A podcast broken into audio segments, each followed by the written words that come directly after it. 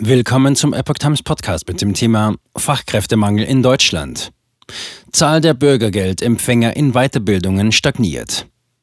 Ein Artikel von Lydia Röber vom 2. März 2023. Immer weniger Hartz-IV-Empfänger hatten in den letzten Jahren Weiterbildungen wahrgenommen. Die Anzahl derer, die sich beruflich weiter qualifizieren, ist in der Corona-Zeit um circa ein Drittel zurückgegangen. Neben finanziellen Weiterbildungsanreizen beim neuen Bürgergeld wird vor allem auch auf die Zuwanderung von Fachkräften gesetzt.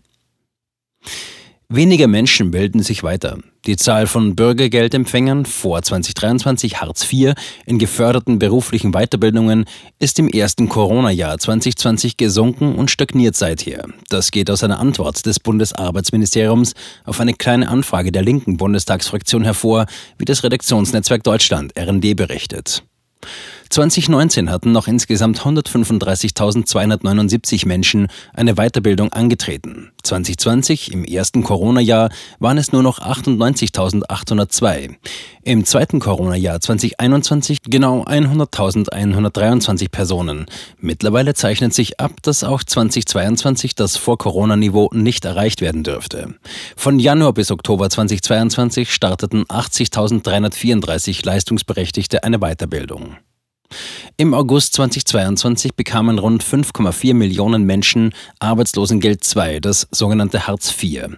Seit 1. Januar 2023 beziehen die Betroffenen Bürgergeld, das nach einem Tauziehen und Unterschließung von Kompromissen von der Ampelregierung eingeführt worden war. Damit werden Menschen finanziell unterstützt, die grundsätzlich noch arbeiten können, aber bedürftig sind, keine Arbeit finden oder von der Arbeit allein ihren Lebensunterhalt nicht bestreiten können. Arbeitslose und benachteiligte Gruppen. Nicht nur bei den ehemaligen Hartz-IV-Empfängern und aktuellen Bürgergeldern geht die Weiterbildungsquote zurück, auch bei Arbeitslosengeldempfängern zeichnet sich die gleiche Tendenz ab. Es werden weniger, die sich weiterbilden. So lag die Anzahl der Personen, die eine Weiterbildung begannen, im Jahr 2019 noch bei 133.470. Im ersten Corona-Jahr sank der Wert auf 122.051. Auch 2021 wurde ein weiterer Rückgang auf 110.793 verzeichnet. Zwischen Januar und Oktober 2022 wurden nur 83.904 gezählt. Die Zahlen der Bundesagentur für Arbeit zeigen, dass diese benachteiligten Gruppen in den letzten Jahren noch weiter abgehängt wurden, sagte die arbeitsmarktpolitische Sprecherin der linken Fraktion Jessica Tatti zu dieser Entwicklung. Sie warnte vor der Tendenz, dass die Betroffenen durchs Raster fallen würden. Die Bundestagsabgeordnete forderte eine bessere Finanzierung für Weiterbildungsprogramme, um das Potenzial hiesiger Fachkräfte zu fördern. Minister Heil muss endlich handeln. Es braucht mehr und gezielt Geld für die Aus- und Weiterbildung, anstatt völlig Einsatz auf das Abwerben von billigen Fachkräften aus dem Ausland zu setzen. Zitat Ende. Das Bundesarbeitsministerium verwies auf bereits verabschiedete bzw. noch geplante Maßnahmen. So würden unter anderem Geringqualifizierte mit der Initiative Zukunftsstarter bis Ende 2025 unterstützt werden. Junge Erwachsene im Alter von 25 bis 35 Jahren bekämen hier die geförderte Möglichkeit, einen Berufsabschluss im zweiten Anlauf zu erwerben. Finanzielle Weiterbildungsanreize beim Bürgergeld. Mit Inkrafttreten des Bürgergeldgesetzes am 1. Januar 2023 wurden auch finanzielle Anreize gesetzt, um mehr Menschen von Weiterbildungsmaßnahmen zu überzeugen. Das Weiterbildungsgeld und ein Bürgergeldbonus. Zu den Neuerungen gehört auch, dass künftig der Vermittlungsvorrang entfällt. Zuvor stand das Annehmen eines Jobs vor der Weiterbildung eines Arbeitslosen.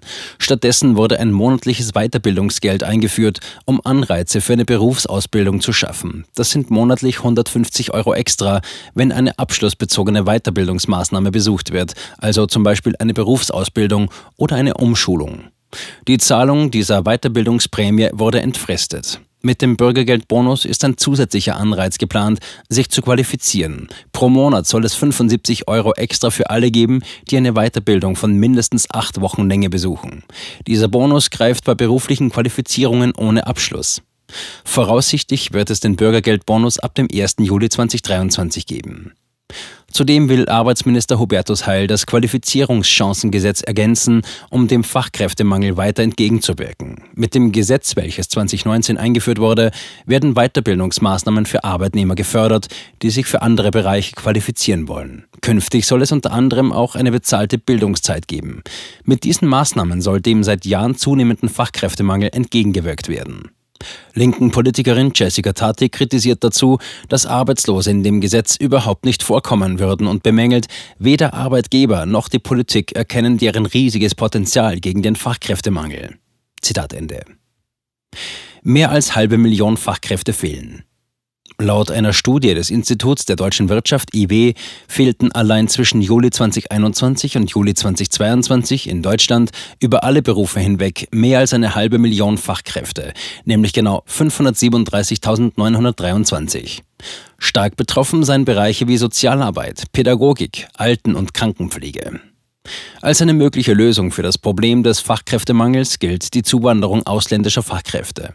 Kritiker befürchten negative Auswirkungen in Sachen Integration und auf die Arbeitsbedingungen in Deutschland. Die Möglichkeit, das inländische Fachkräftepotenzial zu heben, würde ignoriert. Befürworter einer verstärkten Zuwanderung von Fachkräften argumentieren, dass insbesondere in Branchen wie der IT, in denen das Problem besonders ausgeprägt ist, qualifizierte Zuwanderer dazu beitragen, den Bedarf an Fachkräften zu decken. Um dem Fachkräftemangel entgegenzuwirken, hatte die Bundesregierung Ende November formuliert, was noch im Frühsommer 2023 beschlossen bzw. als Gesetz verabschiedet werden soll.